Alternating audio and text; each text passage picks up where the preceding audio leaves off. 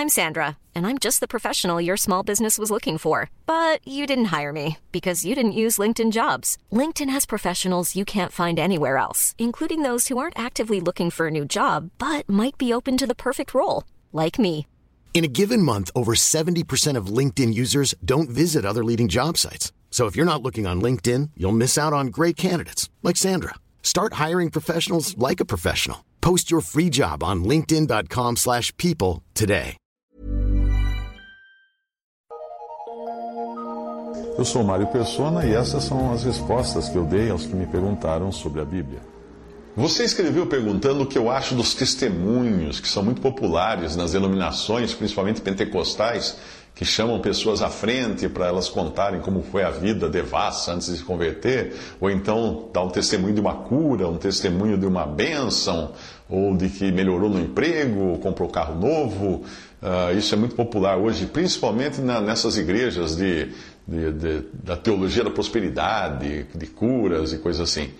Bem, todo testemunho que levarem as pessoas a olharem para Cristo é válido como nós vemos nos testemunhos de conversão dos primeiros cristãos.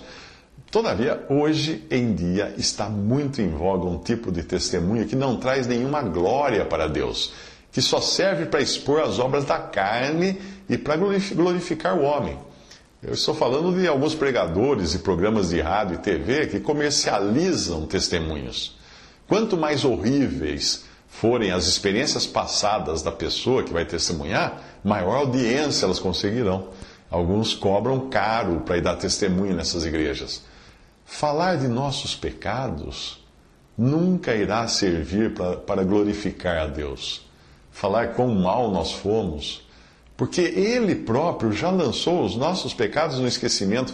Por que razão nós iríamos querer trazer os nossos pecados uh, de volta seguidamente, vez após vez.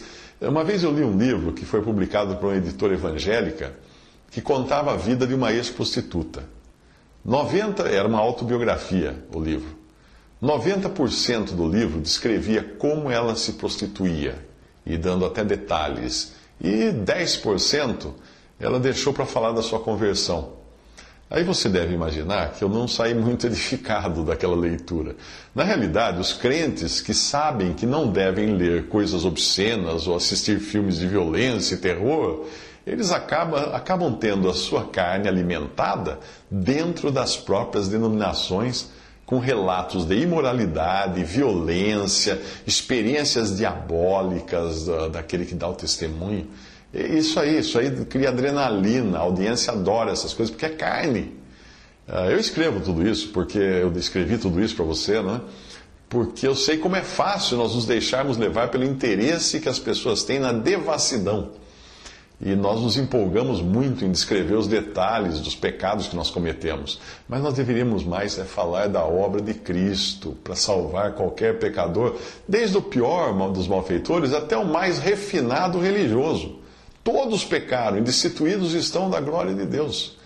Eu me lembro que logo após a minha conversão, eu fui falar com um primo meu, contando da minha experiência e envolvido né, em filosofias orientais, em espiritismo, em tanta coisa, em, em alimentação e tantas, tantas coisas que eu estava envolvido. E eu fui contar para esse primo, lá em São Paulo, no apartamento dele, esperando que aquilo, aquele meu testemunho, fosse servir para motivá-lo a aceitar a Cristo como seu Senhor e Salvador, mas não adiantou nada.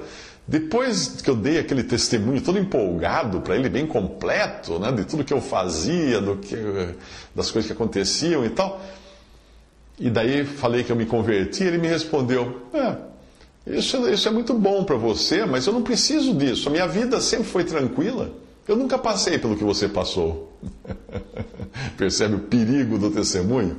Aquela porta foi fechada e eu não pude fazer nada para levá-lo a entender que Cristo salva pecadores, porque eu tinha acabado de dar um testemunho como se eu dissesse pecador fui eu, porque eu tive aquela vida. Você não teve realmente, então não pode. A impressão que o meu testemunho tinha deixado era de que pecadores são aqueles que praticam coisas muito ruins ou que não têm uma religião, ou que estão envolvidos com religiões pagãs. Uh, não sendo assim, a pessoa até que está bem, não precisa não precisa fazer nada então, não precisa crer em Cristo. Você já ouviu gente ouvir o Evangelho e falar assim: hum, isso aí quem precisava ouvir era o fulano. É isso. A pessoa sempre vai achar que pecador é aquele que expõe os seus pecados e faz coisas horríveis, mas todos nós somos pecadores. Por isso que todos nós precisamos de salvação. Visite respondi.com.br. Visite 3minutos.net.